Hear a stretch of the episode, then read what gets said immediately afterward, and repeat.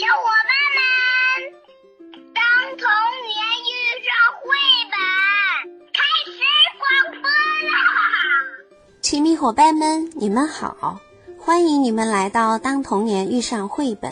人们常说世界之大，无奇不有。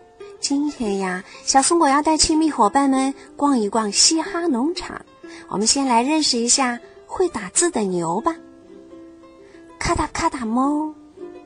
农场主不乐翁遇上了一个大麻烦，他们的奶牛迷上了打字，他整天都能听到咔嗒咔嗒猫，咔嗒咔嗒猫，咔嗒咔嗒猫。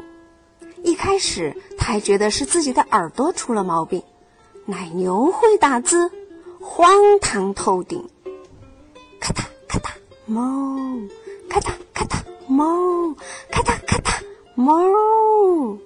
可紧接着，他又觉得是自己的眼睛出了毛病。一天，他发现自己的门上用钉子钉了一个纸条，纸条上写着：“亲爱的农场主，谷仓一到晚上就像冰窟窿，给我们送几条电热毯来吧。”治理您的奶牛。这些奶牛，他们在谷仓里翻出来一个旧打字机还不够，居然还得寸进尺的想要电热毯，没门儿！布朗嚷嚷着：“我的谷仓不提供电热毯。”于是奶牛们集体大罢工，他们在谷仓门口留了个字条，上面写着：“抱歉，今日停奶。”今天没奶。不乐翁惊叫，与此同时，他又听到后院里传来了奶牛们打字的声音：咔嗒咔嗒哞，咔嗒咔嗒哞。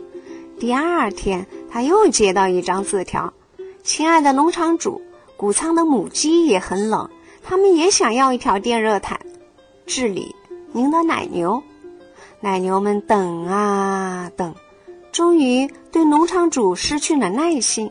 他们在谷仓门口留下了一张新的字条：“全面停业，停奶，停蛋，没蛋吃了。”布勒翁惊叫起来。与此同时，他又听到后院里传来奶牛们打字的声音：“咔嗒咔嗒，猫，咔嗒咔嗒，猫。”奶牛在打字，母鸡在罢工。